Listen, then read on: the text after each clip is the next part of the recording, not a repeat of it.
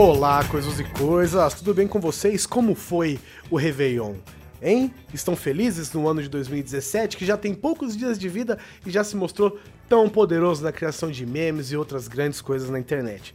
Mais uma vez eu estou de volta para falar e para apresentar para vocês um novo podcast aqui no Grande Coisa Indica, que é o TPM Cast. O TPM Cast é um podcast de variedades também, apresentado quase sempre, mas não exclusivamente, por meninas. Então tem vários temas legais, desde jogos de videogame até mudanças, histórias do nosso cotidiano e personagens femininas que marcaram história. E este é um dos episódios que eu quero deixar para vocês, que é sobre a grandiosa, a super mulher Marie Curie, a cientista polonesa que faz parte da nossa história e foi uma das responsáveis, uma das grandes pioneiras nas pesquisas de radioatividade. Atribui-se a ela e a outros pesquisadores, inclusive, o descobrimento de dois elementos químicos que foi o rádio e o polônio. E o episódio é dedicado a contar a história dessa mulher, fazer uma homenagem sobre ele, e eu espero que vocês gostem e aprendam bastante sobre a história dela. Não se esqueçam, se vocês gostarem do programa e conheceram aqui pelo Grande Coisa, vai lá no site das meninas, tá aqui no post. Aproveita e comenta e diz que vocês conheceram pelo Grande Coisa, tudo bem?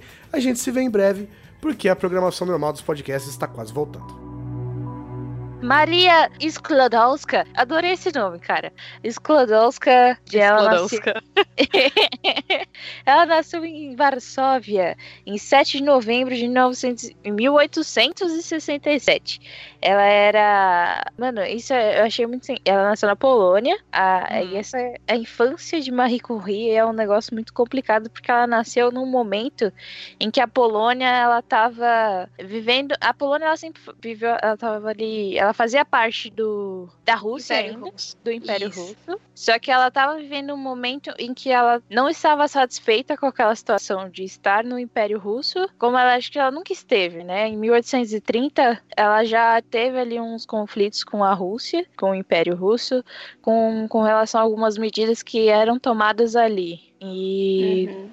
então assim, eles viviam um momento muito de de conflito. Em contrapartida, a, os poloneses, a família da, da Marie, que na verdade era Maria naquela época, ela é tinha uma posição muito diferente, né? Do, uma posição, um pensamento bem diferente, assim, do que talvez um, um que a gente teria na época, ou do que um, um pensamento tradicional teria, que é o uhum. de que você para você melhorar, você, é, você melhoraria, melhoraria ali a situação da Polônia através do estudo, que era tipo um pensamento Sim. muito positivista. Era o funcionamento da ali da família dela. Acho que é interessante falar como acho que isso é importante para a formação da, da Maria, como ela como ela cresce nesse mundo onde o pai dela, o pai dela era professor de matemática e de física, então isso já ajuda desde criança, ela já teve como aprender, é, ter muito contato uhum. com matemática e física, e se interessar muito por esse mundo. A mãe dela também era professora, então ela cresce nesse mundo intelectual, o que desperta nela toda essa vontade de estudar, o que eu acho legal, assim, a história dela. Infelizmente, Sim. como o, o pai dela era de acreditar na educação e ser bem positivista, era pró-polonês e queria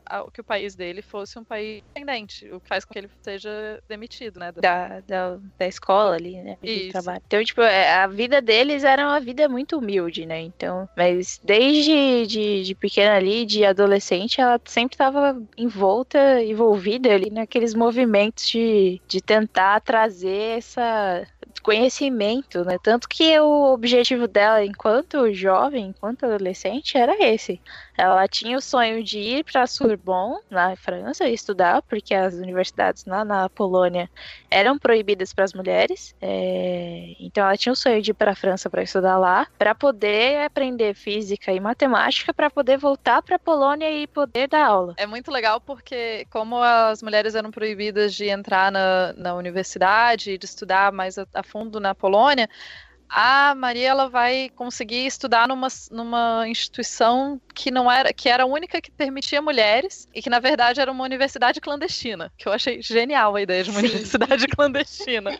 Era a universidade na Universidade Voadora. E era uma universidade que era da população e, e tinha essa, essa coisa do que queriam se libertar e etc. E era uma universidade que aceitava educar mulheres. E por isso a, Maria, a Maria e a irmã dela vão estudar nessa universidade por um bom tempo. E justamente porque, assim, o pai dela foi demitido da escola que ele trabalhava por ser pró-polonês. A mãe dela morre quando ela tinha 10 anos de idade. A irmã mais uma das irmãs dela também tinha morrido. A mãe dela morreu de tuberculose, a irmã dela morreu de tifo. Nessa época, infelizmente, as pessoas é, as pessoas morriam muito mais, né? Com essas doenças eram muito mais mortais. Vamos lembrar Sim. que a gente está falando de 1878, né? A penicilina ainda não foi, não foi inventada, não foi descoberta, né? Então você tem é, tudo é muito muito mais mortal. E quando fica só o pai dela para sustentar essas quatro crianças, para enfim, a vida deles ficou realmente muito complicada. Sim, até mais tarde, né? Quando ela faz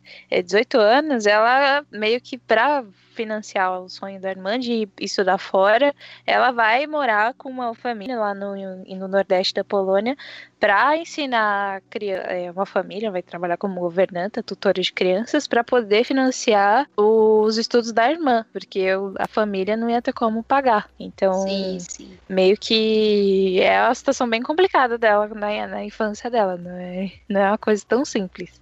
A, a, a, tipo, a parada da, da Rússia, ela é bem. A história da Polônia é um negócio bem, bem complicado ali naquela época, né? Como um todo. Acho que daria até um, um bom, eu, bom cast, assim, pra trocar Eu acho que, a história, é, acho que a história da Polônia em si dá, dá, dá um bom cast, porque a Polônia. A Polônia tá numa região muito. Como a gente diz? É uma região muito central, então a Polônia sempre foi disputada por várias potências ali naquela área, porque é um território, é um território útil no sentido estratégico, assim. Então, se você domina a Polônia, você tem acesso muito fácil a muitos países. E isso fez com que a Polônia sempre fosse alvo de invasões. E nessa época você tem tanto a invasão, a Polônia está sob, sob controle russo, mas você tem é, pouco depois ela vai ficar sob controle é, alemão e, e, da Prússia. E ela vai sempre meio que trocando de mãos. E mesmo na, inclusive na Segunda Guerra Mundial, quando a Alemanha invade a Polônia, o resto da Europa não liga. O resto da Europa não faz, não mexe um dedinho para ajudar a Polônia. A Polônia tá sempre Caraca. sendo jogada de um lado pro outro. Mas tá sempre sozinha. Verdade. Quem tá lá na Polônia uhum. tá, tá, tipo, se ferrando. É, é, não é difícil. E, e aí a Marie, a Maria, no caso, ela trabalhou na, numa casa de uma família que tinha um parentesco com o pai dela e tal. E aí teve até uma história de que ela se apaixonou pelo filho de, desse casal que era parente do pai dela, só que a família não, não aceitou o casamento deles porque a, a Marie ela não tinha condição financeira agradável para ele, né? condição financeira agradável é uma boa definição. Você não tem uma boa condição financeira, você não tem uma condição financeira agradável. ok. é uma, uma e... maneira gentil de chamar de pobre pobre. De pobre. É de falida, né? Porque eles tinham dinheiro antes, né? É, quando ela nasceu, eles tinham dinheiro, mas eles, eles faliram. Sim. É, é. Como ele era pró-Polônia, né? O governo russo cortou várias coisas dele, tomou terras e enfim.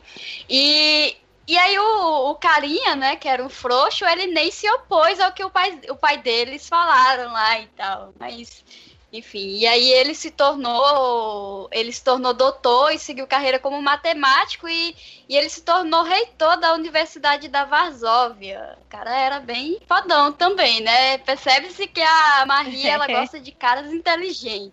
Ah, tem, rolam umas lendas aí, tipo, falando que esse cara, tipo, passava lá, que depois ela abriu bem quando ela tava velhinha, caquética já, coitada da caquética não, mas quando ela tava mais velhinha, ela abriu, ela voltou pra Polônia e tal, abriu um instituto de radioatividade lá, e esse cara passava lá na frente e, tipo, ficava, poxa, poderia ter sim, casado com sim, essa mulher, sim. pô.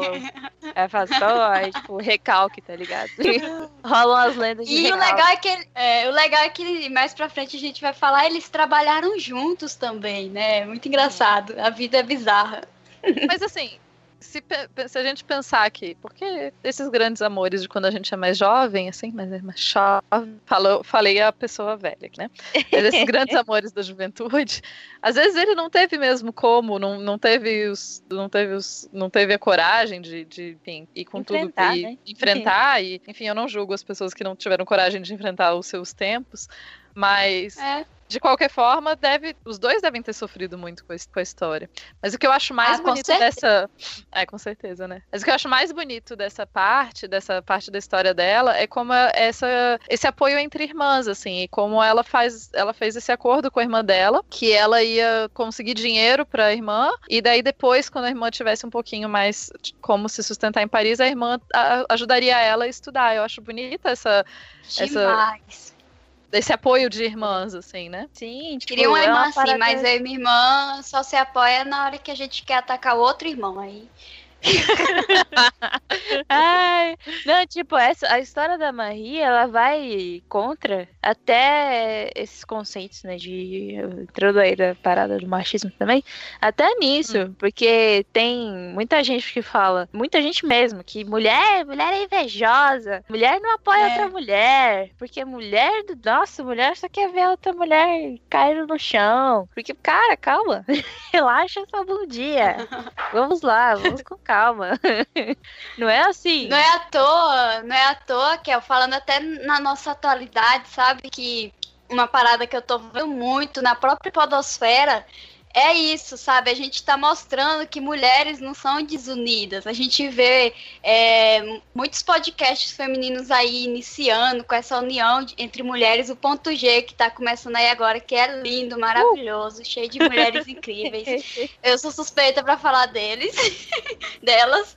Ah, e, e é demais isso, sabe? É, é uma parada que eu acho assim, tanto antigamente como hoje, as pessoas que falam, sabe? Mas na real, tipo, tem uma implicância entre mulheres? Tem, mas não é devido ao sexo ser feminino. Existe uma implicância entre seres humanos e isso, infelizmente, é normal. E, e é uma parada que a gente escuta muito, sabe? Ah, mulher implica com mulher e tal, mas se a gente for olhar bem mesmo, não é assim, gente, não é. Então, Uhum. Não, e assim, eu acho que. Por isso que eu achei tão importante a gente é, falar bem dessa parte dela, dessa coisa da, dessa, desse apoio. Acho que o termo mesmo que dá pra usar é de sororidade, né? Porque sim. de como elas se apoiaram e como, na, na verdade, muitas as mulheres a gente tá sempre se apoiando. Só que se construiu essa ideia muito forte e quantas vezes todas nós já ouvimos falar essas coisas de que ah, mulher, mulher tá se atacando, mulher não, mulher, mulher é só falsa, amizade verdadeira é só homem que tem com homem. Não sei se vocês já ouviram Sim, essa. Já- Ah, com certeza. E não, e, pô, a gente tá se apoiando e tá se ajudando e tá fazendo coisas pra gente há muito tempo. E de novo a gente só tá repetindo essa lenda de que a gente não se apoia. Não, a gente se apoia. E exatamente o que você falou, a gente se apoia nos podcasts, a gente se apoia na vida. E claro que a gente ainda tem que aprender um monte, porque a gente cresceu nessa sociedade, a coisa da desconstrução. A gente tem que se desconstruir todo dia, né? Eu vivo Sim, cometendo coisas sim. que eu, eu falo, putz, não Ah, devia. Quem nunca?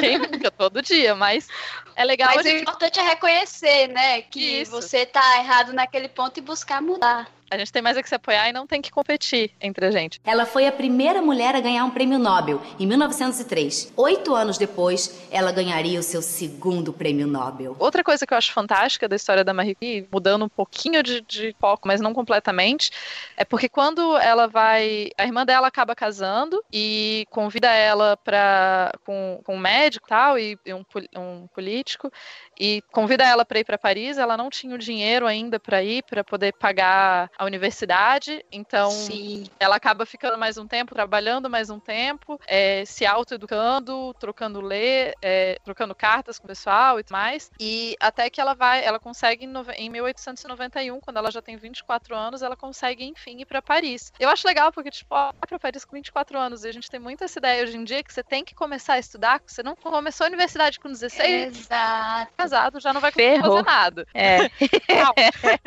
Muita gente aqui ao meu redor vive falando isso, sabe? Tipo, ah, Estela, você que sempre foi destaque na história, eu querendo me engrandecer agora no podcast, no seu destaque na escola, aliás, na história.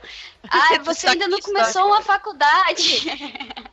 você não começou a faculdade, tá ficando velha, mas, mano. Eu vejo como exemplo meu tio. Meu tio começou a fazer faculdade com 28 anos, terminou agora e tal. Então não, não é problema de tempo. O tempo não, não, não, não é o que define quando você vai começar uma parada, não. É o seu querer, sabe? E a gente tem vários obstáculos que acabam impedindo da gente seguir com esses planos. Então, é, não, isso não define. Negócio de idade não define. É bom começar cedo? Talvez sim, talvez não. Isso depende muito da mentalidade da pessoa. Eu digo que eu, começando a faculdade agora mais velha, eu vou ter um amadurecimento melhor para encarar a faculdade. Com certeza. Bom, meu pai tem 50 anos e começou a faculdade esse semestre, então Olha que lindo. não é Olha que lindo. idade que define. Não. Gato para vocês. Com certeza. Não, e eu acho legal a gente ver com pessoas que mudaram a história da ciência e que foram pessoas fundamentais e a gente vai falar daqui a pouco quanto a Marie mudou a história da ciência e quanto sem essa mulher a gente realmente não ia ter muito do que a gente tem hoje. É, a gente, tipo, que são pessoas que não necessariamente começaram super cedo e que tiveram que lutar pra caramba na vida delas e que tiveram que enfrentar um monte de coisa. Então, eu acho legal a gente colocar isso como exemplo, porque senão a gente fica muito focado nesses exemplos de que se você não começou muito cedo e você não fez tudo muito cedo, já era. Não. Sim. Tem vários tipo, caminhos para. Você não precisa ser um, um, Maxwell da vida que com 13 anos já tinha três teorias, da, da, três teoremas, quatro fórmulas, tudo no seu nome, tá ligado? Calma, relaxa. Você não precisa ser, né? Calma. Uhum. Como a Pá falou, né? A Promia, a, a Marie Curie, depois que ela. que ainda não era Marie Curie, ainda era só Maria Sklodowska, que era um nome muito mais charmoso do que Marie Curie, mas não sei se era mais charmoso, era um nome mais presença. Era tipo um nome pá! É, Maria Sklodowska! Pá! Era um nome mais interessante em alguns sentidos mesmo. É, a primeira vez que eu li sem escutar, eu falava Sklodoviska. Sklodoviska? eu não sei, porque, tipo, os, os, negócios que eu ouvi eram, tipo, franceses falando a parada. Então, tipo, é, que é. na Polônia não seja Sklodowska, seja Sklodoviska. É, eu sei. vou dizer que o, é, o meu o meu polonês não é exatamente muito bom para eu saber exatamente como fala, então. É, então, meu, meu medo. Bom, meu paraense diz que é Sklodoviska, então. Tá valendo. ok. Bom, a, depois do. Como a, como a Tupá citou, né? Em 1891, a, a Maria Sklodowska ela vai para Paris e depois que a Brahma se forma em medicina. E aí sim ela se torna Marie, mas ainda é Sklodowska. e aí ela começa a é. Estudar na Sorbonne e, e começa a estudar matemática e física para fazer o bacharelado, para depois voltar para Polônia e seguir aí com com, com o sonho dela de... É interessante de ensinar na Polônia. O que eu acho muito assim interessante, porque ela na verdade ela já tinha, se fosse pensar mesmo, ela com, provavelmente já tinha um conhecimento suficiente do bacharelado, porque ela tinha feito aquela universidade livre e tal. Só que como ela então. É, e ela sempre estudou e tal, e tudo isso, mas como ela não tinha o diploma, ela vai ter que fazer tudo de novo, né, na universidade. Sim. Então ela deve ter levado isso numa mamata boa, que não tava nem aí pra nada. Eu Olha, já sei disso, eu não preciso disso, sacanagem. Ela, ela aparenta ser uma pessoa muito sábia. Considerando que ela começou o começou a estudar no final de 1891, em 1893 ela já tinha um diploma. Em 1894 ela tinha o segundo diploma. Então. Sim, mano. Como assim? É. ela é, é demais. Isso que. Quero ser meio... Maria Lodowska. É, ela é muito fantástica. Isso que no meio do caminho ela não tinha como, ela não tinha muito dinheiro, então ela não tinha como pagar é, aquecimento direito no inverno na casa dela, e o inverno em Paris pode ficar muito frio. E dizem que ela, algumas vezes ela chegou a desmaiar de fome, porque ela não tinha como bancar comida direito para ela. Caraca, velho. E daí ela começa, ela consegue muito rápido os dois diplomas dela, e daí ela começa a trabalhar carreira científica mesmo, trabalhando com as propriedades do aço, e ela trabalhava por uma com um dinheiro que vinha de uma sociedade do encorajamento da, da indústria nacional. E foi aí que foi mais ou menos em 1894 é o ano que o Pierre Curie vai entrar na vida dela e que eles os dois são Sim. os dois se interessam por ciência e é o que vai fazer os dois começarem a, a namorar. Ele era um ele era instrutor da escola de física e, e, chem, e, e, química, química é ótimo, né? Tipo, foi mal. Chemical. É que ela quer falar inglês em português. É, tá misturando já tudo. Eu misturo pra caramba e parece super babaca, eu juro que é sem querer. Não, faz parte. É que tem gente. Não, eu sei, a gente percebe quando é sem querer e quando a pessoa faz por babaquice. É. que é sem querer. É, é bem sem querer mesmo. Tipo, e... se eu quiser, tipo, se eu quiser tiltar aqui em inglês do nada assim, não vai ser legal. Ainda mais não, eu. Não farei Meu inglês maravilhoso. A pessoa, quando ela falar, tipo, babaquice, ela fala assim, não, porque ela, a pessoa começa a falar comigo e, tipo, de nada ela começa a falar for, com for talk. Talk. Na verdade, ela conheceu o Pierre através de um, de um médico polonês que conhecia os dois. E o que, na, a Marie estava precisando por, de um laboratório com mais espaço. E o Pierre tinha acesso a um laboratório com, é, com um pouquinho mais de espaço. Ele não Ai, tinha um laboratório enorme, mas eles conseguiram trabalhar juntos. Ele conseguiu achar algum espaço para ela trabalhar no laboratório com ele. E uhum. os dois, claro, os dois adoravam ciência e isso foi cada vez aproximando mais. E daí, até que o um momento, Pierre romanticamente propõe casamento para Marie. E ela Caramba. fala que não. Isso é, isso é... E que proposta! e que proposta. Isso é muito lindo. Tipo, o cara chega, tipo... É muito legal. Ele, ah, eu sou francês e a gente vai ser tão lindo, vamos casar. E ela, tipo, não, vai rolar não. Na real, eu vou voltar pra Polônia. E não vai acontecer isso muito. Nossa, e só uma curiosidade rapidão, nessa faculdade que ela estudou, era cerca de 1.800 e pouquinho alunos e 23 mulheres, sendo que, sei lá, um terço dessas mulheres se dedicava a matérias científicas, assim como a, a Marie. Então é, é muito é muito louco imaginar, assim, sabe, a Marie se destacando de uma forma lá é, na faculdade aparentemente masculina e ela conseguia se destacar fodamente. Essa mulher é demais, eu gosto dela é. demais. É tipo, é, é, assim, você pensar que a gente tá vivendo, tá pensando no, numa Europa ali, tipo, 1800 e pouquinho, 1890, quase 1890, quase 1900 e tipo não tem uma cultura de você ensinar para as mulheres o que é estudo. Então tipo você liberar é tipo de uma hora para outra você libera você libera o estudo da universidade para as mulheres, mas tipo você não pode obrigar as mulheres a irem estudar. Então tipo, tem muita gente aqui dentro de casa não ia deixar elas irem e, e uhum. também e além do interesse, né, que não ia despertar de uma hora para outra. É, não, e porque a gente vê pela própria história da Marie como ela, desde criança, teve acesso a poder se interessar por essas outras coisas. Sim. Então, ela, ela teve a chance e a oportunidade, não tanto é que não todas as irmãs dela se tornaram físicas e químicas, enfim. Mas ela teve a chance de poder se interessar com isso, ela teve a opção de se interessar por esse tipo de assunto desde pequena.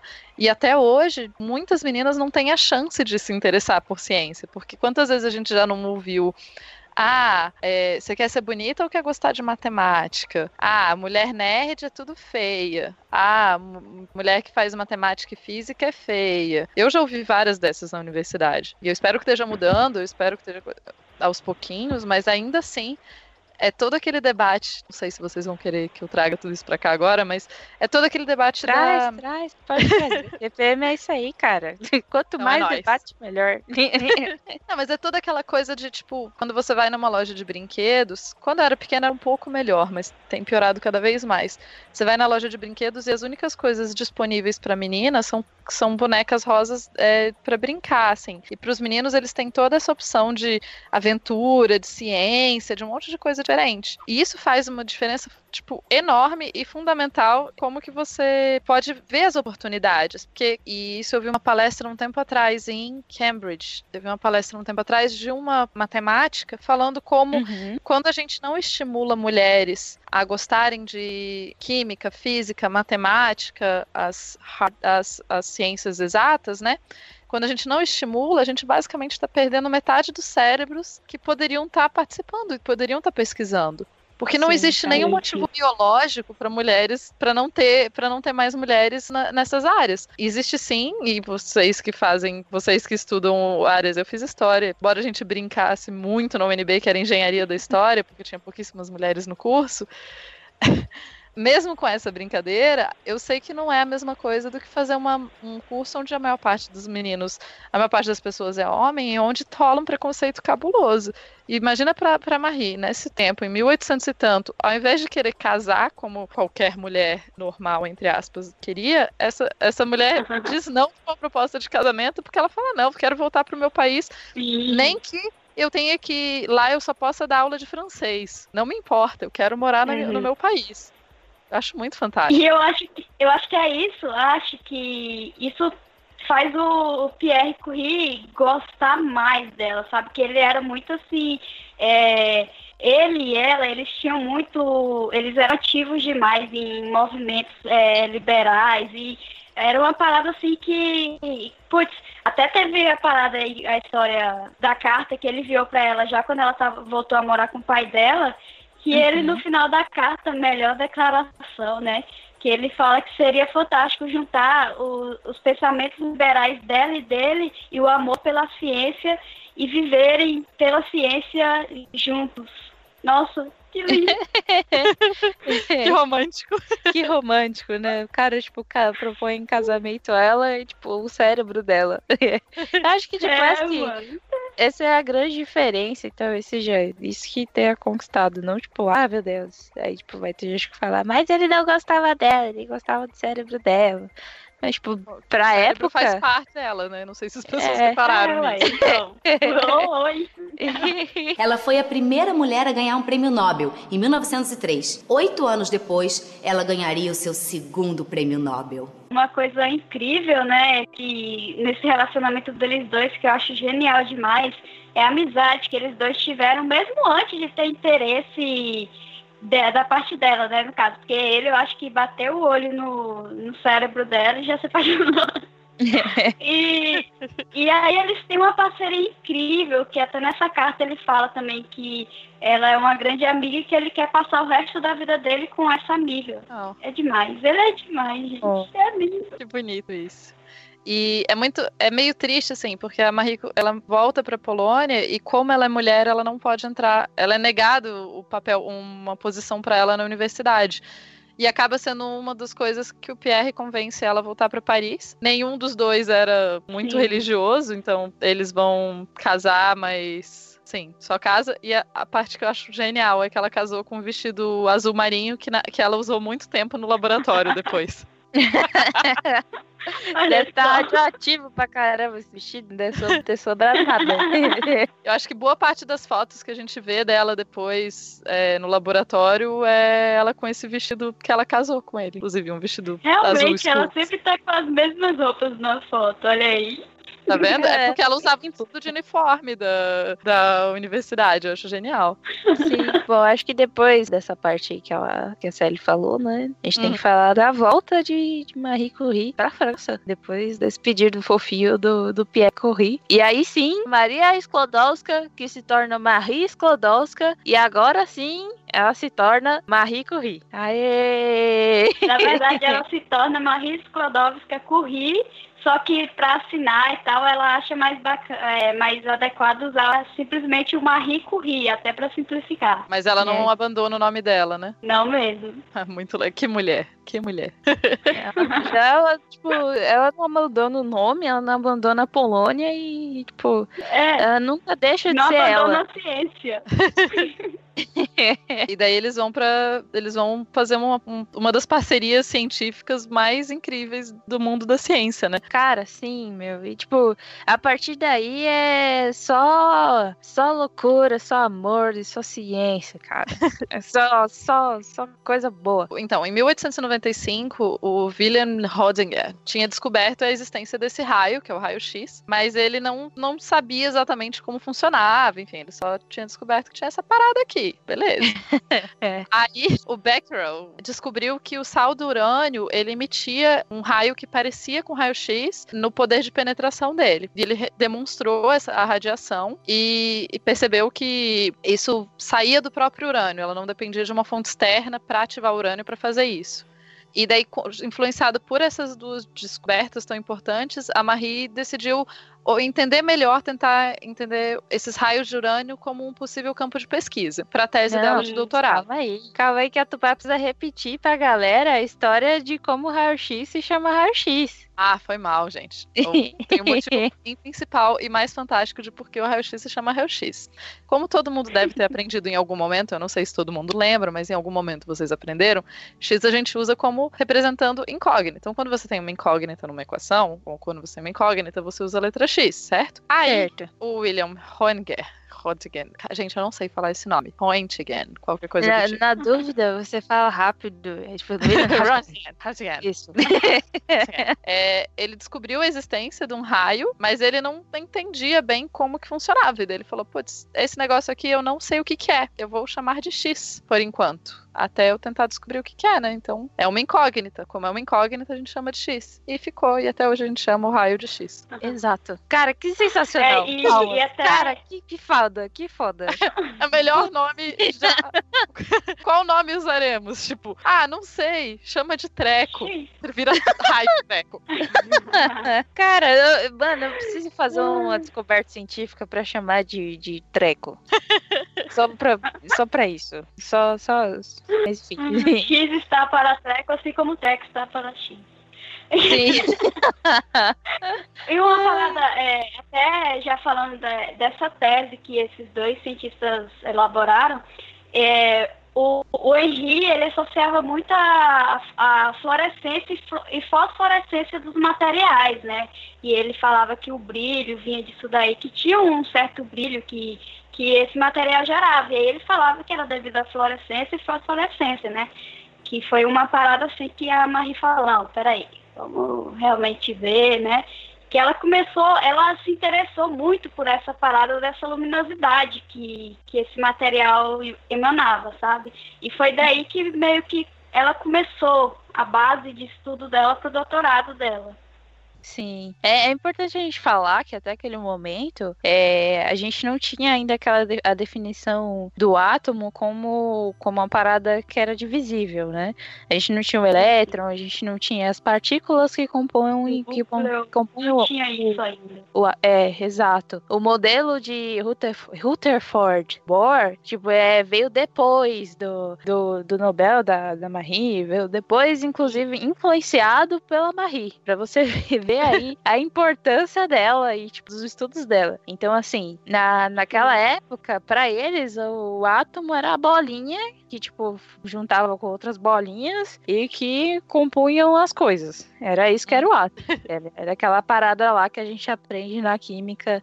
Primeira aula de química, que é o átomo é indivisível, indestrutível e não sei o quê. É tipo, o primeiro modelo atômico. que a E é- gente ap- E assim, como a gente vê como era um tempo difícil para uma cientista, para ser mulher e trabalhar na ciência, o Pierre nessa época ele já tinha ele já tinha uma posição na universidade. Então ele tava, ele tinha ganhado o doutorado dele em 1895 e foi promovido a professor da universidade. Então ele era um professor da universidade já tá, e a Marie Curie não, não tinha uma posição oficial em, em nenhuma universidade. Inclusive isso vai ser um problema durante a vida inteira dela, porque ela nunca vai receber dinheiro suficiente para as pesquisas. Muito do dinheiro dela vem é, do, do marido dela e boa porque não aceitavam uma mulher fazendo pesquisa. Assim, aceitavam peronomútil, assim, sabe? Ah, beleza, pode fazer, mas não, ela não tinha o mesmo tipo de apoio que outras pessoas tinham. Aceitavam, mas não reconheciam, né? Isso. Aceitavam, mas fazia a vida dela difícil. E é interessante que quando ela começa. Então, quando ela decide que ela vai é, tentar investigar os raios que saem do urânio com um possível campo de pesquisa, ela usa uma coisa que o próprio Pierre tinha desenvolvido, que era um, gente, é um ele- eletro, eletro, eletrômetro, qualquer coisa do tipo assim, que é um negocinho de medir cargas elétricas. E eu fiz história, eu realmente não vou saber explicar muito melhor do que um negocinho que faz carga, que me- mede cargas elétricas. Mas ela percebeu, durante a pesquisa dela, que o- os raios que saíam do urânio faziam o ar em volta dos raios conduzirem eletricidade. E daí, com isso, ela conseguiu perceber que ela percebeu que isso variava, a atividade variava de acordo com o tanto de urânio composto tal, e daí ela criou a hipótese de que a radiação não era a interação das moléculas em si, mas que era alguma coisa de dentro do próprio átomo. E como a gente falou que nessa época ainda se achava que o átomo era aquela coisa totalmente indivisível, foi ela que conseguiu, foi a partir dessa ideia que ela teve e das demonstrações dela que, começa, que ela conseguiram começar a perceber que não era assim, que dentro do átomo tinha partículas assim. Então, viu, a ciência não seria a mesma. Quer dizer, talvez a outra pessoa tivesse descoberto isso em algum momento, mas não seria mesmo. A gente... E quantas vezes vocês aprenderam isso na escola? Foi, tipo, uma mulher que percebeu esse negócio. A gente nem, nem aprende isso. Sim, eu, tipo, do termo, né? O termo radioatividade foi ela que, tipo, saiu da cabeça dela. Tipo, ela que escreveu no papel. Lê radioativité. Tá lá, ela que escreveu. Com acentos ao contrário. Ou é agudo, sei lá, não sei. Mas foi ela que escreveu. Geralmente na, na química a gente vai lá do modelo atômico, a gente aprende é, átomo indestrutível, divisível, bolinha. Aí já vai pra Rutherford, Rutherford Born, Born Rutherford, não sei o que. Só que eles pulam a Marie Curie, tipo, como se ela nunca tivesse existido. E, tipo, ninguém fala dela, tá ligado? É, é meio complicado isso aí. Isso e que eu acho. Importante. Isso eu acho surreal, como a gente tem mulheres que participaram desse tipo de desco descoberta e elas foram invisibilizadas, assim. A gente não aprende que elas existiram. E, pô, a gente não tá pedindo, quando a gente, quando a gente reclama desse tipo de coisa, a gente não tá pedindo que se conte outra coisa. A gente tá só pedindo que se reconheça o trabalho dessas pessoas, sabe? É, em 1897, lembra que ela casou lá em 1895, dois anos depois, então ela já tá fazendo o doutorado dela e a filha dela nasceu. Então você tem uma mulher que tá fazendo ciência e com uma neném recém-nascida. Então, além de mulher ter começado a universidade mais tarde, ela foi mãe também, que eu acho, Sim. tipo, tá vendo? Carreira científica, carreira na universidade, a gente não tem que abandonar as outras coisas da nossa vida. Se a gente Ao tem alguém... contrário que as pessoas dizem de novo. Uhum. Tá, na cara da sociedade de novo. E aí, como faz? Né? Se você tem um companheiro de verdade, uma pessoa que divide as tarefas e que é pai decentemente, não, não sei se era o caso da Maria, às vezes ela só se divide em várias, mas assim, todo mundo pode ser, não, a responsabilidade de filho não tem que ser da mulher e dá pra gente ter carreiras tão incríveis quanto. Mas então, a Irene nasceu em 1897 e a Marie precisou começar a fazer alguma coisa para ter um pouco mais de grana na casa dela. Ela começou a dar aula na escola, numa escola normal. A escola normal no caso, a escola que forma. É, a gente tinha a escola normal antigamente no Brasil, é que forma professoras. Uhum. É, eu acho que é isso mesmo que a escola normal da França é. Exatamente. É onde os professores são formados e era, no, era, uma, uma, era uma coisa comum para as mulheres estudarem, para elas darem aula. De... E aqui que entra uma, uma parte interessante, como você falou. A Marie, vocês falaram, a Marie Curie inventou o termo radiação. Só que eles não faziam a mais remota ideia que a radiação podia ser uma coisa perigosa. E eles não tinham um laboratório assim especial a gente está falando de 1800 e pouco. A gente não tem várias, é, várias, do que a gente, várias coisas que a gente entende hoje como sistemas de segurança e coisas importantes para segurança não existiam nessa época. Sim. Eu falei, como eu lembrei, a gente não tinha penicilina, a gente também não tinha anestesia. Então, é muito surreal. Quando você começa a pensar que na Primeira Guerra Mundial não existia penicilina nem anestesia, tipo, as pessoas morriam de infecções básicas, é, é muito, muito triste. Assim, e daí você consegue imaginar a situação, né? Então, eles, o que ele, o laboratório deles, ou assim, a maior parte do, do, do, que eles usavam como laboratório era tipo chadinho na escola de física e química. Era tipo um, um depósito, né? Tipo, era até no. A gente viu, eu vi um, um documentário, né? Se ele passou pra gente aí na pauta. Uhum. é, depois a gente passa, pra quem é do, do grupo do WhatsApp, vai, tipo, a Pamela vai deixar aí pra vocês um caminho secreto pra vocês encontrarem encontrar esse documentário, assim. Não sei se, né? Não sei. Uhum. Eu não sei de nada. Vai ser a Pamela.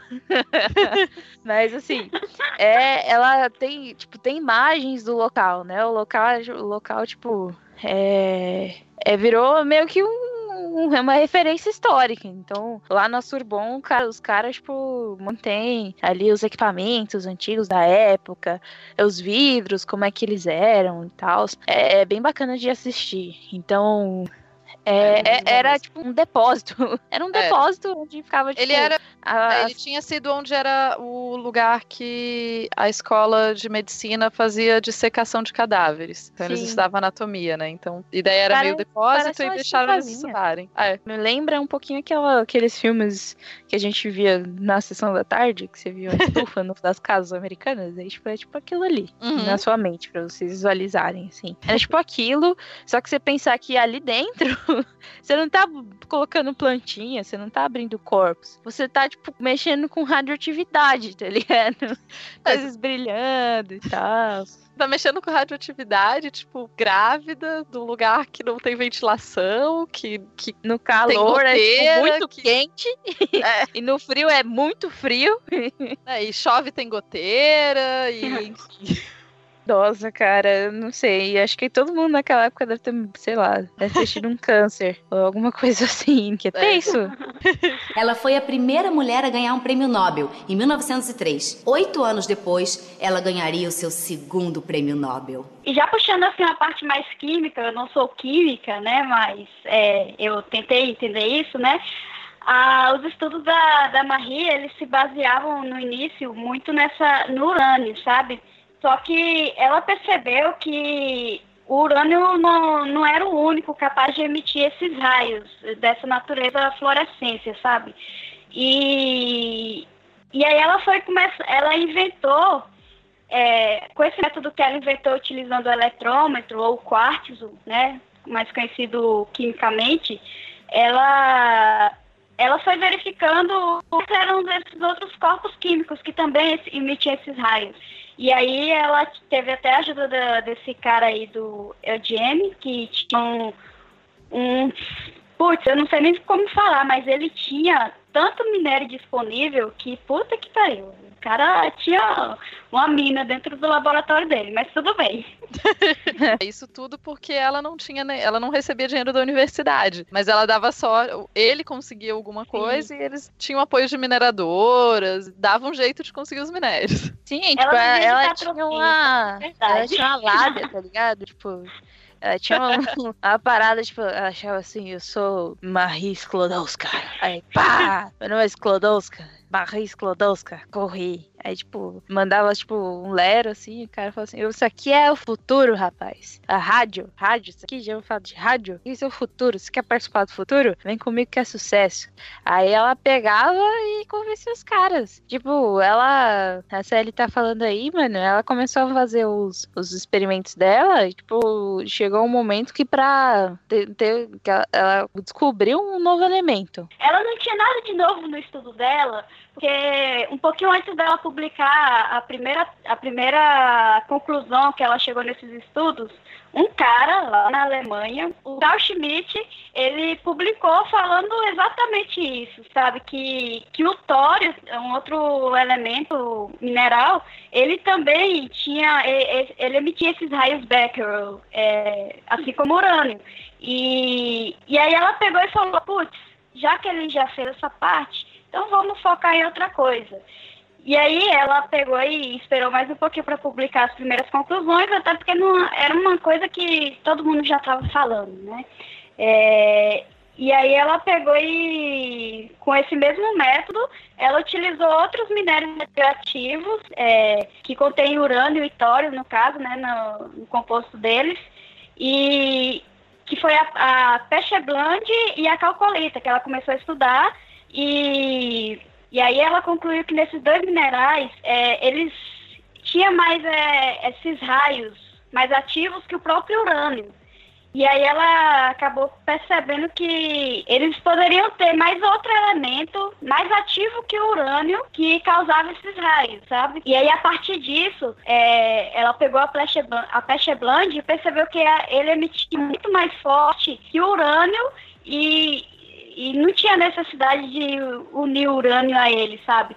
E foi através disso que ela descobriu esse elemento e ela conseguiu separar esse elemento e juntamente com o Pierre ela decidiu que ela iria dar o nome do país dela, mais uma vez voltando aí a, a o patriotismo dela E ela chamou de polônio. Sim, o polônio foi descoberto pela Marie Curie. A gente não estuda em química. Eu fico impressionada. Uhum. Que a gente estuda que quem descobriu o polônio foi o Pierre e o Henri. Mas não foi bem assim, gente. Quando eles ganharam o, o prêmio Nobel, eles vão ganhar o Nobel em 1903, um pouco tanto depois. Aqui a gente ainda está é, em 1898, então alguns aninhos, eles, 1898 quando eles, quando eles descobrem o polônio e já em 1902 quando eles vão, é, é, vão publicar e tal, e em 1903 quando eles recebem o Nobel. E a princípio o comitê do Nobel ia dar o, prêmio para o professor para os professores Pierre e Henri. E daí teve um membro do comitê, que é um, um matemático sueco, Magnus Guesta Mittaglefter, que ele era, ele achava que as mulheres, ele sempre prestava atenção a mulheres cientistas. Ele contou para o Pierre e falou: "Olha, o prêmio vai sair no, só no seu nome e no nome do, do Becquerel, do Becquerel". Aí o Pierre entrou com uma, uma reclamação oficial e eles adicionaram o nome da Marie posteriormente. E a Marie acaba sendo a primeira mulher Sim. a ganhar um, um, prêmio Nobel. Maravilhoso, maravilhoso. Sim, cara. Tipo, porque até porque na época ela não tinha, como a, como a, Tupá falou, ela ainda não tinha um doutorado né, no nome dela. Então a meio que pro. É, é, cientista é uma um, é tudo um, um bando de, de gente complicada. não vou xingar, porque né, vai que o dia eu ganho o Nobel, aí não achar essa gravação, eu vou. Eles são gente complicada. Então, assim, se você não tem um papel escrito, seu nome, falando doutor, mestre ou alguma coisa, sua opinião não vale de nada, entendeu? Então, tipo. E você que... é mulher e não tem esse papel, então não vale de nada multiplicado por mil. Exato, eu que era isso, era bem isso mesmo. É tipo eu, Kellen, aqui do Brasil, querer chegar lá em Paris falando: olha, gente, descobri um novo elemento. Os caras vão olhar na minha cara e falar assim: aham, uh -huh, vai lá, sim. seu Brasilis, Polônios, aí. aí. e, e o, o, o, o, bizarro disso também é que antes do Nobel, essas conclusões que eles iam divulgando para o ramo de ciência eles não aceitavam porque era de uma mulher. Então eles questionavam muito ela, ela tinha que provar em dobro. Aquela parada de sempre, né? A mulher, quando faz algo, ela tem que fazer em dobro. E é, até a primeira conclusão, o Pierre virou para ela e falou: Não, você vai assinar sozinha. E ela assinou sozinha, e mesmo assim a Academia de Ciência teve assim, tal, questionou ela e não aceitou a conclusão dela. E aí ela foi estudar mais. E nesse estudo, ela percebeu, ela separou lá o polônio da, da peixe blande esse nome é fantástico. Vou chamar minha filha de Peixe Blonde. É. uh, e aí ela, ela percebeu que a, a própria Peixe Blonde, ela, ela ainda emitia muito mais, radia, é, muito mais luminosidade, muito mais é, raios Becquerel, né? Que o, que o próprio polônio. E aí ela falou, não, então, será que a gente tem um outro elemento que se sobressai do polônio? E aí ela começou todo o processo de novo, um processo diferente do polônio, e ela descobriu que realmente tinha um outro elemento é, e eles decidiram chamar de rádio. E até através disso, né, é, dessas duas novas substâncias, ela pegou e, e, falou, não, peraí, esses elementos que emitem esse raio Becquerel, eles têm um determinado efeito. E esse efeito uhum. eu vou uhum. chamar de radioatividade, que é uma atividade causada pelo rádio. Mano, Mano, essa mulher inventou a palavra radioatividade. É muito incrível. Tá entendendo? A gente usa de uma forma tão natural, né? Ai, a radioatividade. É tipo a gente falar oi.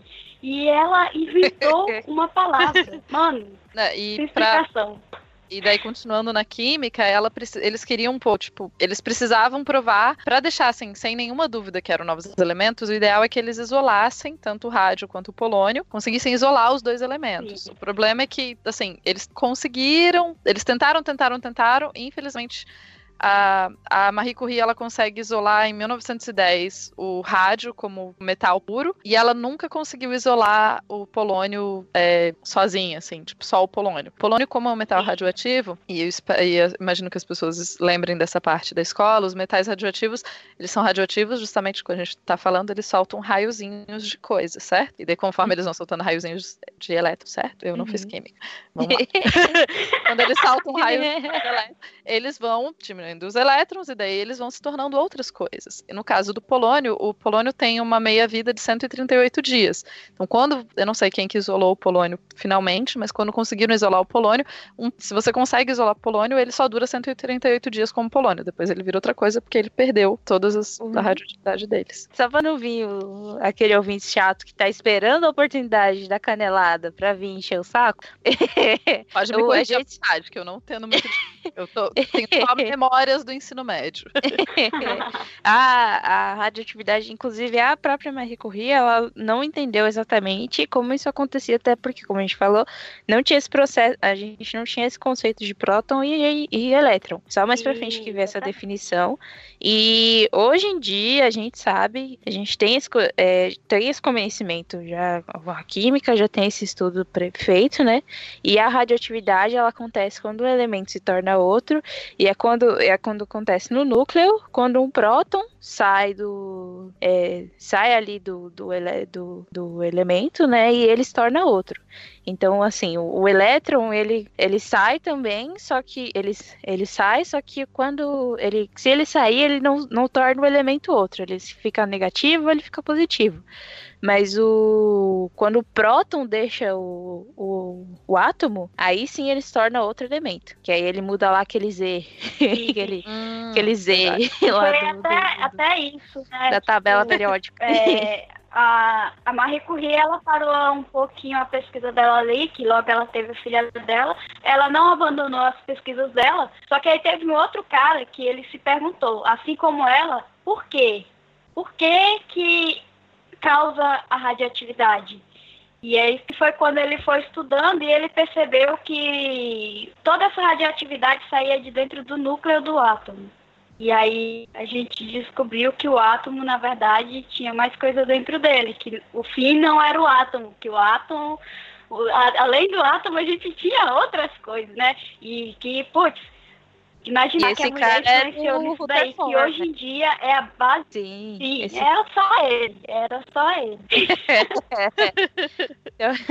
e nesse, mas nesse meio tempo aí, de, de coisas loucas acontecendo na vida dela, tem uma tragédia aí. Né? Nada. Aí você pensar que, tipo, a gente tá vivendo aí um momento. A gente tá vivendo aí um momento feliz aí na vida pessoal e na vida acadêmica de Marie Curie. Nobel, com estudos, com descoberta de elementos, muito trabalho, filho nascendo, a Segunda filha já, hein? Uma filha já, caramba. E então, só que aí em, em 1906 acontece uma coisa muito triste, que o Pierre, nosso querido, nosso queridinho aqui, a gente não conhece muito dele, mas a gente gosta dele porque ele escreveu a carta fofinha para ela, então a gente gosta dele.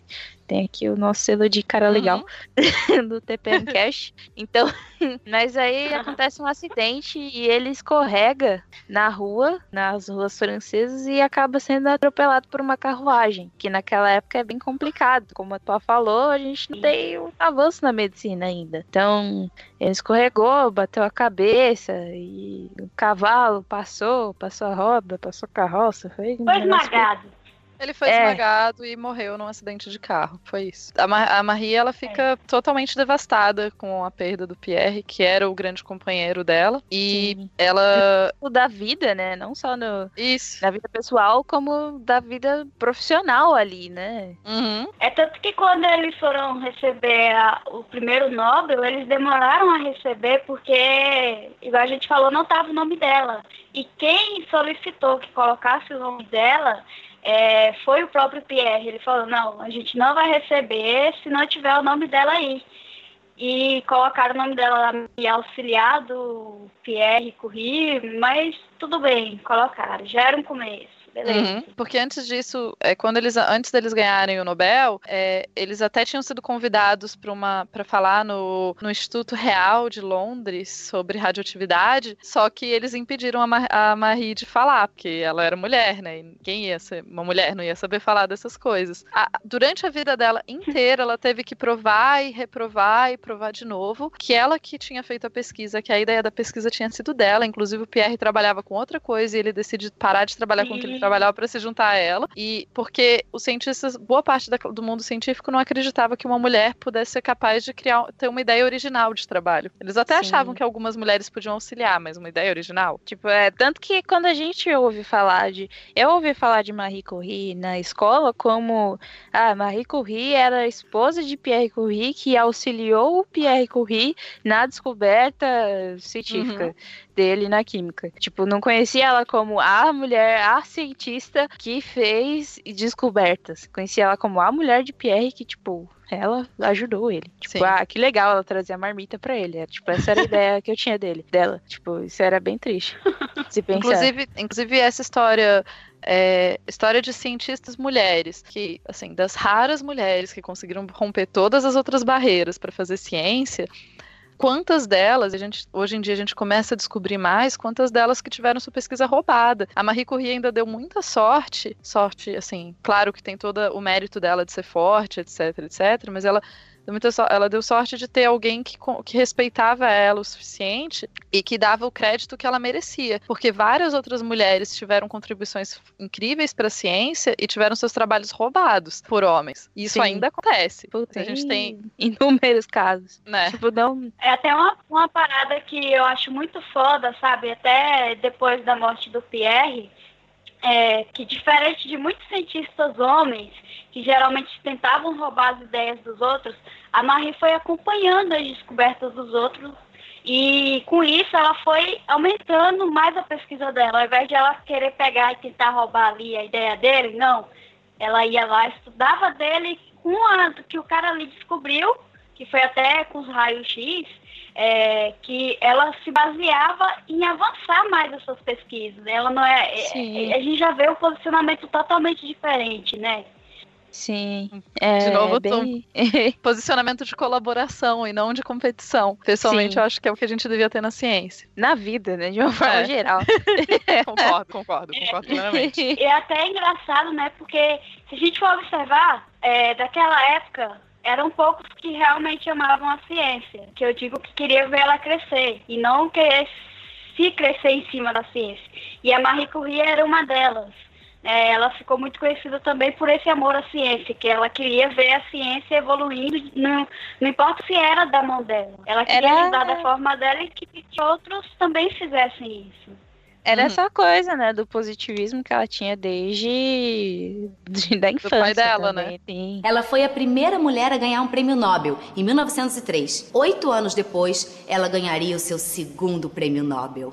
Depois da morte do, do, esposo dela, né, do Pierre Curie, ele Tragédia tinha um cara... trouxe algo, né? É, a tragédia é bem trágica. Caraca, mano, você pensa, putz, cara. Vou ali, esposa, minha querida Marie, Marie Curie, meu amor, mon ami, mon ami. Vou lá. Je t'aime. Vou ali comprar um pãozinho, a baguete, né, embaixo da Torre Eiffel, já volto, viu? Já volto. Aí, e aí ele escorrega no, no, cocô de cavalo, bate de cabeça, morreu, acabou. Aí você, você percebe. Duas meninas duas menina pequenas para criar num mundo onde você não tem um emprego, você tem um emprego que te paga pouco. Olha Sim, que, que, faz, que momento bom. Uhum, Sim. Que Radioativo, bom. fazendo pesquisas radioativas complicadas.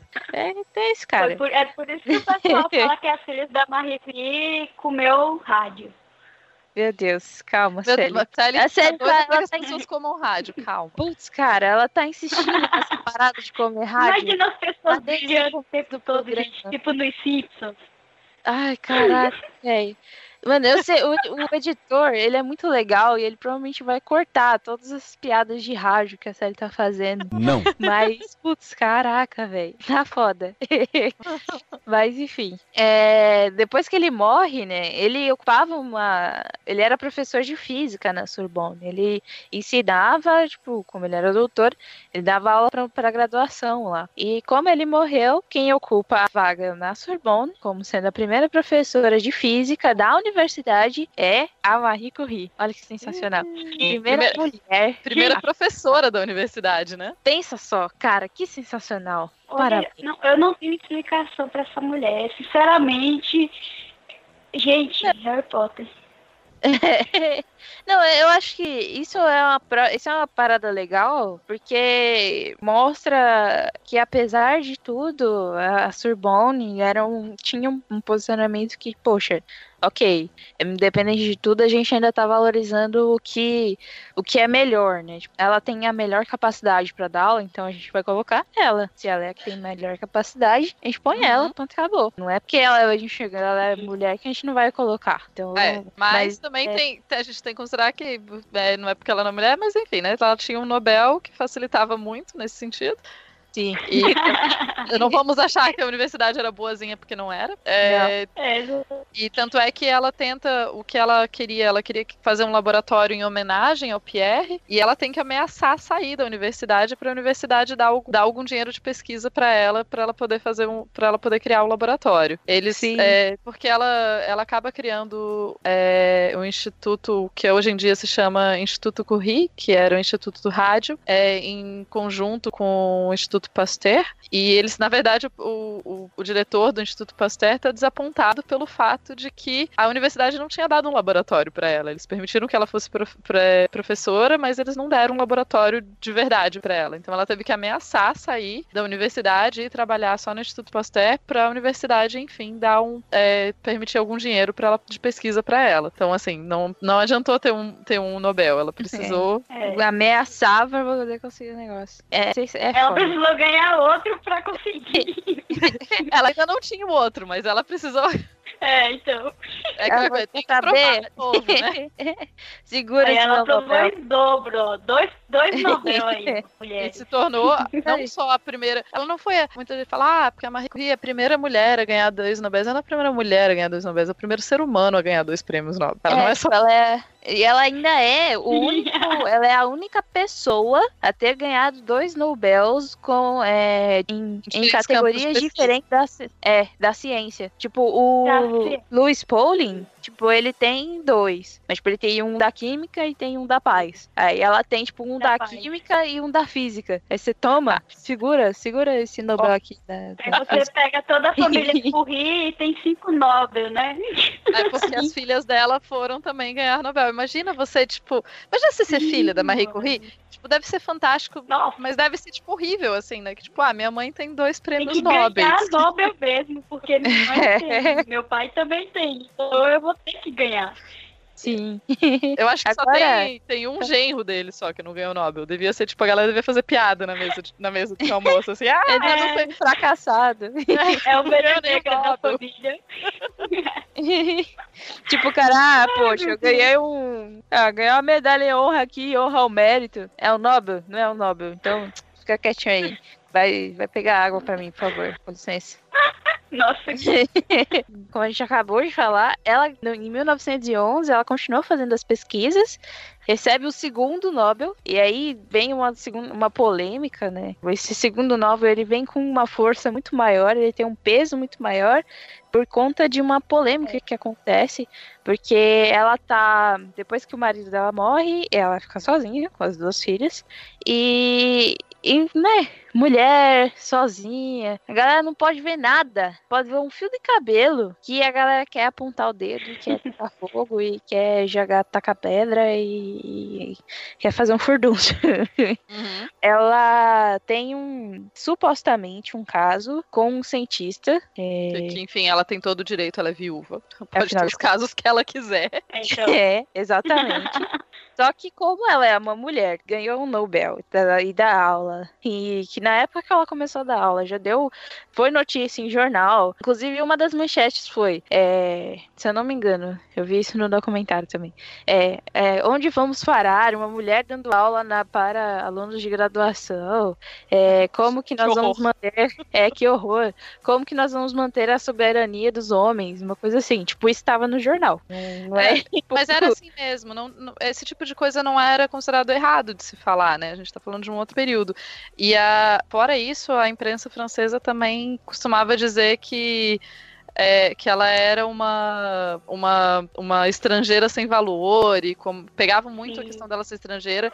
Ela chegou a ser, e eu vou colocar aqui, assim, ela chegou a ser, pela, pela imprensa da direita, ela chegou a ser acusada, e ser acusada só, só é uma acusação porque essa imprensa achava isso ruim, porque não, não mas ela chegou a ser acusada, entre aspas, de ser judia. Imagina aqui. Caraca. Sim. Ah. Como se isso fosse. A própria mídia colocava ela muito como uma exceção. Eu li até um artigo muito bacana que ele falava que se uma mulher faz algo mal feito, é típico de seu sexo, de todas as mulheres. É, mas se uma fizer bem, é apenas uma exceção. Ela era tida em tudo como a exceção, a exceção de ganhar o Nobel, a exceção da ciência, a exceção de fazer uma pesquisa. E isso, hoje em dia, a gente olha assim, é, é, é bizarro, né? Imaginar, você é reconhecido como uma, uma exceção. A gente analisa Sim. bem e vê que isso não é algo bacana, sabe? Tipo, uhum. só ela que pode pensar, só ela que pode fazer ciência. As outras mulheres estão ali para serem dominadas pelos homens, porque eles que têm que estar no poder. E era muito isso que os jornais traziam, fortemente. Claro, e, tipo, é, é, bem, é bem complicado, né, de você de parar pra pensar. O escândalo que ela se envolve, entre aspas, dela ter tido esse affair, esse, esse caso com, com outro cientista, esse, ele teria sido estudante do Pierre, ele era casado e, e ele era cinco anos mais novo que ela. E esse é um outro tema que é muito normalmente se fala, né? Que mulheres mais velhas, a gente. As mulheres, quando elas envelhecem, a gente, elas perdem o direito à sexualidade, né? Elas não podem mais. Sim. Ainda mais viúva, né? Imagina. Aí, uma mulher que namora um homem cinco anos mais, mais novo, que, que absurdo. Se fosse um cara que namora uma menina 15 anos mais nova, nossa, que sorte a dele. Agora, uma mulher não. Tá? É loba, tá tentando explorar, enfim. A gente já vê como que a Madonna é. leva a imprensa negativa o tempo todo na cabeça dela por qualquer coisa que ela faça. E daí, sim, quando ela volta, sim. ela tava. Quando saiu esse escândalo na imprensa, ela não tava no país, ela tava. Ela tava fora, ela tava na. Acho que ela tava viajando, não lembro para onde que ela tava viajando. Tava na Bélgica. Enfim. Aí quando ela volta, tem, tipo, uma, um, um grupo de pessoas tipo, para matar ela, assim, para linchar ela na frente da casa dela. E ela tem que se esconder com as filhas sim. dela na casa de um amigo. Que até, né, teve esse caso e foi logo logo né, é, o pessoal lá do, da Academia de Ciências falou para ela, não, não vem receber esse Nobel, que a galera tá querendo me matar, me trucidar. Não, eu vou receber o meu Nobel e pronto. E ela vai lá com a cara limpa, o nariz empinado, recebe nada mais, nada menos do que das mãos do rei pronto. Boca, gente, cala a boca, é mais que rir. Não, e tipo, o mais incrível do prêmio que ela recebe é o discurso dela, né? Que ela chega lá na frente e fala assim: É, eu gostaria de receber aqui o prêmio, não sei o quê.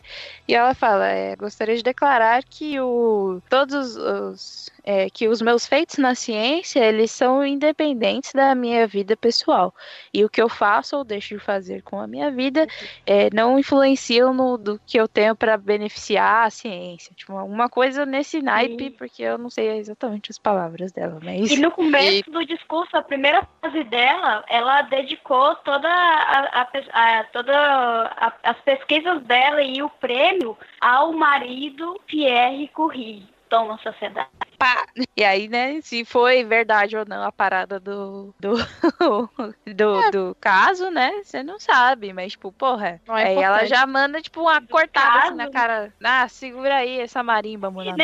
E, e o que, eu, o que me deixa triste, mas não surpresa, mas olhem em volta e vejam quantas mulheres cientistas têm todo dia o seu trabalho questionado, porque ela, ah, mas ela tem uma foto de nude, ah, mas ela faz não sei o quê, ah, mas ela tem mais de um, ela teve mais de um namorado, ah, mas a gente não vê as pessoas questionando isso, e isso não influencia no seu trabalho. É só Sim. ver num exemplo mais bobo, mas é, que tem um pouco a ver com, com, com, a minha vida e o meu trabalho, a academia é muito cruel para as mulheres. Então, se você quer um trabalho, você quer ser uma cientista respeitada, e a gente ouve muito isso, tipo, ah, não usa maquiagem, não fica usando roupa, roupa bonita. Você fica, pô, melhor você se vestir mais simples. As minhas amigas que eu tenho algumas amigas que são da engenharia e todas elas me falam, tipo, pô, não, a gente não pode usar esmalte é, colorido, não pode usar batom, não pode usar, tipo, não pode usar quase nada, porque senão você tá, tipo, tentando se mostrar, ou você não tá sendo séria, ou você não tá sendo profissional, enfim. A gente, então a Marie Curie, há mais de 100 anos ela tava, ela tava lá lutando contra essas coisas e tentando mostrar que, tipo, a vida pessoal dela não tem nada a ver com o trabalho dela e que uma coisa não influencia a outra. E mais de 100 anos depois a gente continua tendo que repetir as mesmas coisas e continua tendo que dizer: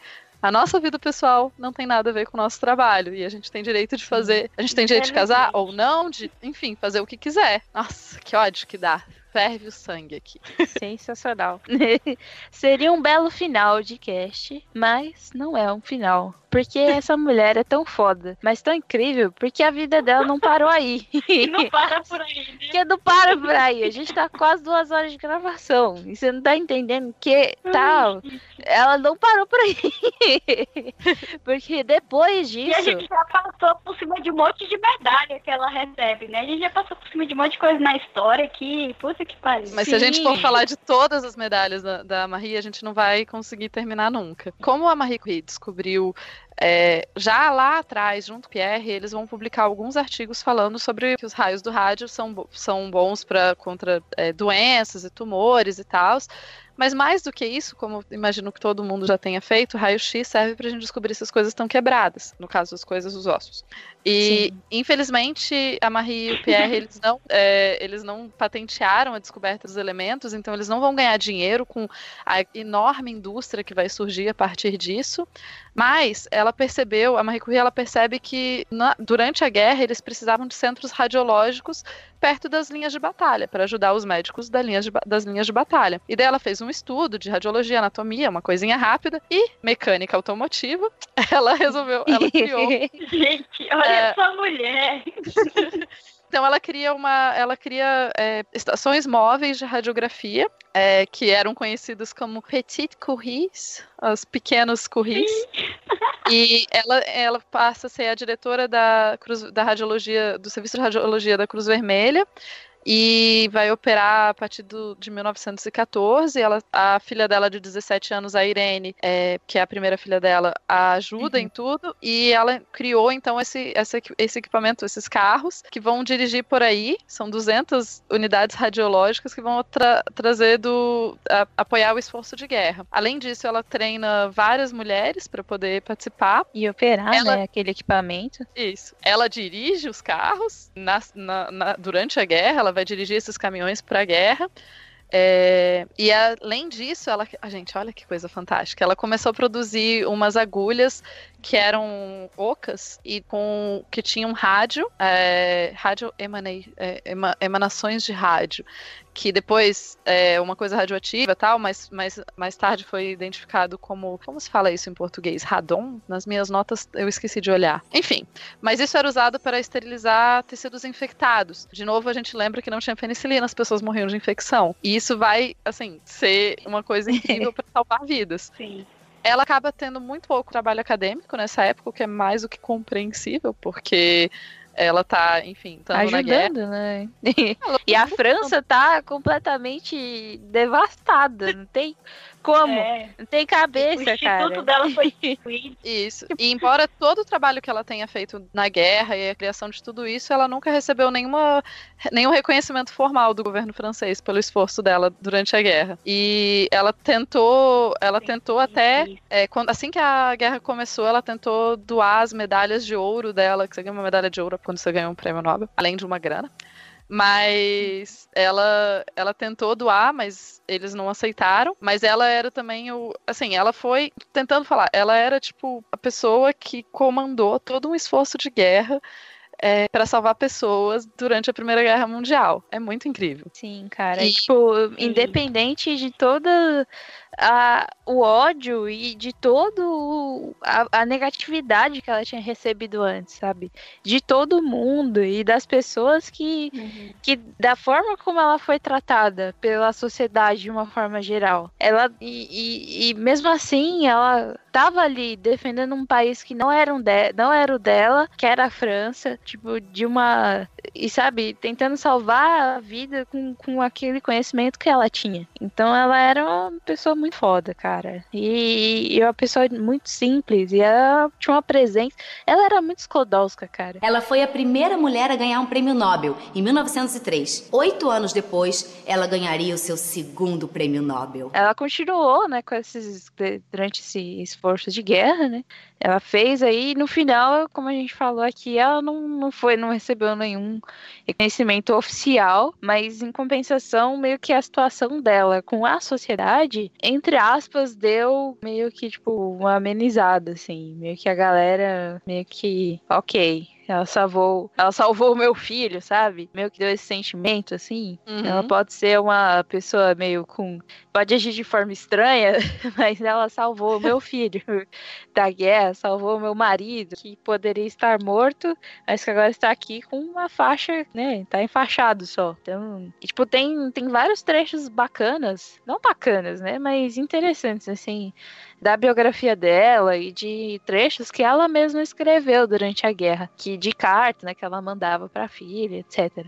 De, de relatando quão horrível era a guerra, do sentimento de repúdio que ela tinha e de como era importante e de como aquilo só reforçava para ela aquele sentimento que ela tinha desde de criança, né, com o pai, de que ela precisava trazer conhecimento para as pessoas, de trazer melhoria para as pessoas, de humanismo e de do, da positividade, que a uhum. guerra em si não só trazia destruição, não trazia uma parada de evolução. A Primeira Guerra Mundial, ela traz, ela traz um dos, ela é um dos maiores momentos de quebra do século XX, porque o mundo estava acostumado com um tipo de guerra e ninguém estava acostumado com o tipo de horror e morte da Primeira Guerra Mundial. A gente não tem ideia do que, que era o horror da Primeira Guerra Mundial, do que, que era numa batalha você ter 10 mil pessoas que morreram em um dia numa batalha. Então você estava num campo de mortos, assim. Eu visitei recentemente ali na região, ali na Bélgica, eu visitei os, a região dos Flanders, onde, onde eles lutaram boa parte, tipo, a grande parte da guerra, e onde, assim, você visita, ah, então aqui nessa região morreram, tipo, nessa cidade tem morreram e nunca foram encontrados os corpos tipo, sei lá, 20 mil pessoas. 20 mil pessoas. Caraca. É muito surreal. Tipo, a gente não faz ideia do horror da guerra. E é claro, é, você tem muita gente que vive a Primeira Guerra Mundial, e a Primeira Guerra Mundial é uma cicatriz muito profunda na Europa, porque ela, é uma, ela vai matar uma geração praticamente toda, é uma geração de, de homens, né? Então você vai ter um mundo que vai, enfim.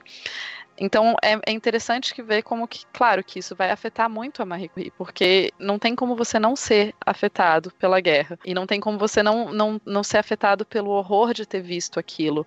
Todos os relatos de guerra são assim é, é, indescritível, não é uma coisa que a gente faça ideia do horror que foi. E, e daí, depois que ela volta da guerra, é claro que ela volta da guerra com uma imprensa um pouco mais favorável a ela e tal, é bom lembrar que, mas mesmo com toda essa loucura, ela não, fe, ela não entrou no esforço de guerra porque ela acreditava é, em guerra ou em paz ou, ou porque ela queria reconhecimento de ninguém, não, ela entrou no esforço de guerra porque ela achava que era coisa, que ela, a coisa certa a se fazer naquele momento.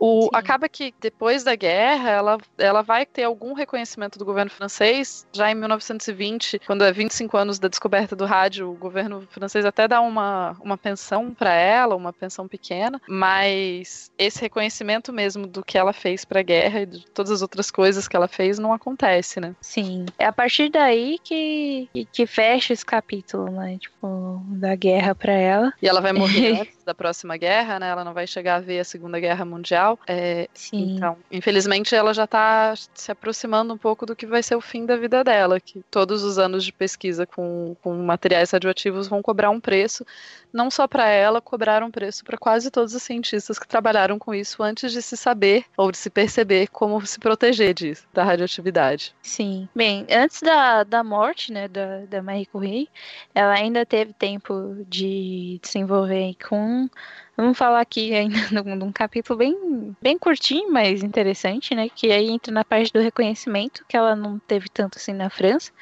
É, ela, quando ela, depois desse esforço todo que ela teve durante a guerra, ela começa a ficar muito enfraquecida. Ela começa a ter algum, alguns sintomas do de, de todo de todos esses de, de todo esse esses estudos né, que ela teve, de todo esse contato com o rádio que começou a cobrar o.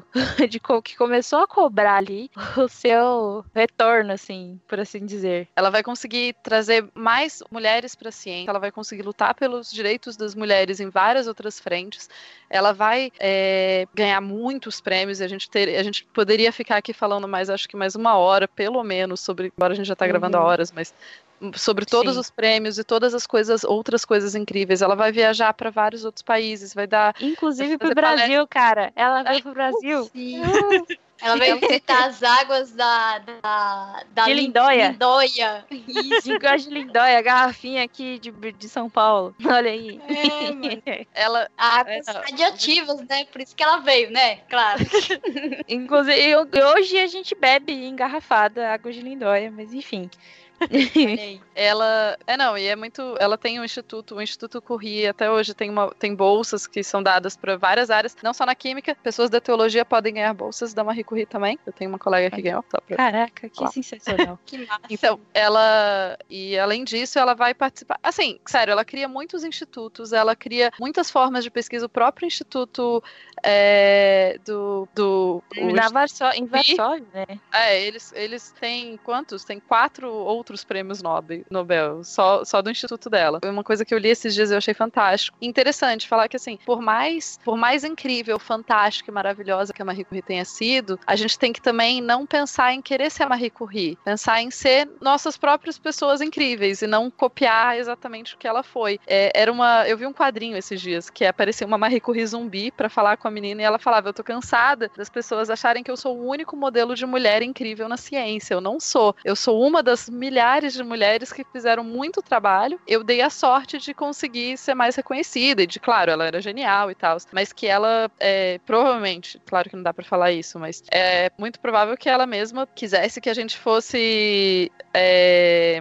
tipo, a mulheres gente mesmo, né? Fosse é, original. Mulheres, isso, que mulheres façam trabalhos originais e sejam incríveis como vocês mesmas, não precisa ser necessariamente o modelo que ela foi. Isso eu acho super importante da gente pensar. Fica aí, galera, para você vocês refletirem. Não importa o que você gosta, se você gosta de arte, se você gosta de química, se você gosta de física, matemática, se você gosta do que, que for, se você é uma boa, se você for bom nisso, corre atrás. Não importa se você é homem, se você é mulher, se você é um cara que gosta de balé, vai fazer balé. Se você é uma menina que gosta de futebol, vai ser uma jogadora de futebol.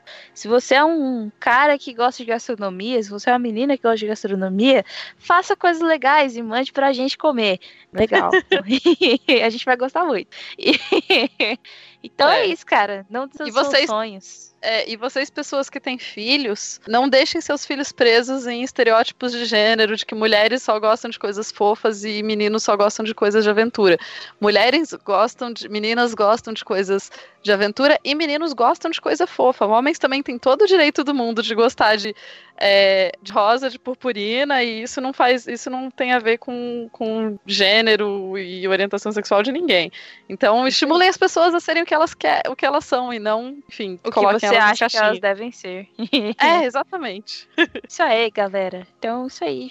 Muito obrigada, Tupá, pela sua participação. Vai ter link Muito aí no post do ponto G e das redes sociais aí da Tupá também, se você isso. quiser entrar em contato com ela. Isso, isso, é isso, pode entrar em contato comigo. Valeu demais, Tupá, por topar participar dessa gravação. e, e, gente, vai ter link também, inclusive, do episódio do Dose de Chocolate, onde a, a Ira participou com a gente, a Ira lá do ponto G também, que vai estar. Tá, a Ira e a Ju, que vai estar tá incrível, tá lindo. Oh, eu amo essas três. Oh, que... oh. que bonito. Oh. A série, a série é fangirl. Eu sou chat. Vários corações, todo mundo entende o chat. eu acho super surreal quando as pessoas falam que são minhas chats. Eu, eu não, tudo meio surreal ainda. muito obrigada pelo convite, foi uma honra, eu me diverti muito participando, adorei. Aí, pode me pode, mais. Pode deixar que a Pamela vai entrar em contato, você vai voltar aqui muitas e muitas e muitas vezes, cara. e é isso aí, galera. A gente falou aqui hoje sobre a Marie Curie. Assim como a TPM, no mês que vem nós estaremos de volta. Eu assim espero, né? E tchau. tchau. Até logo.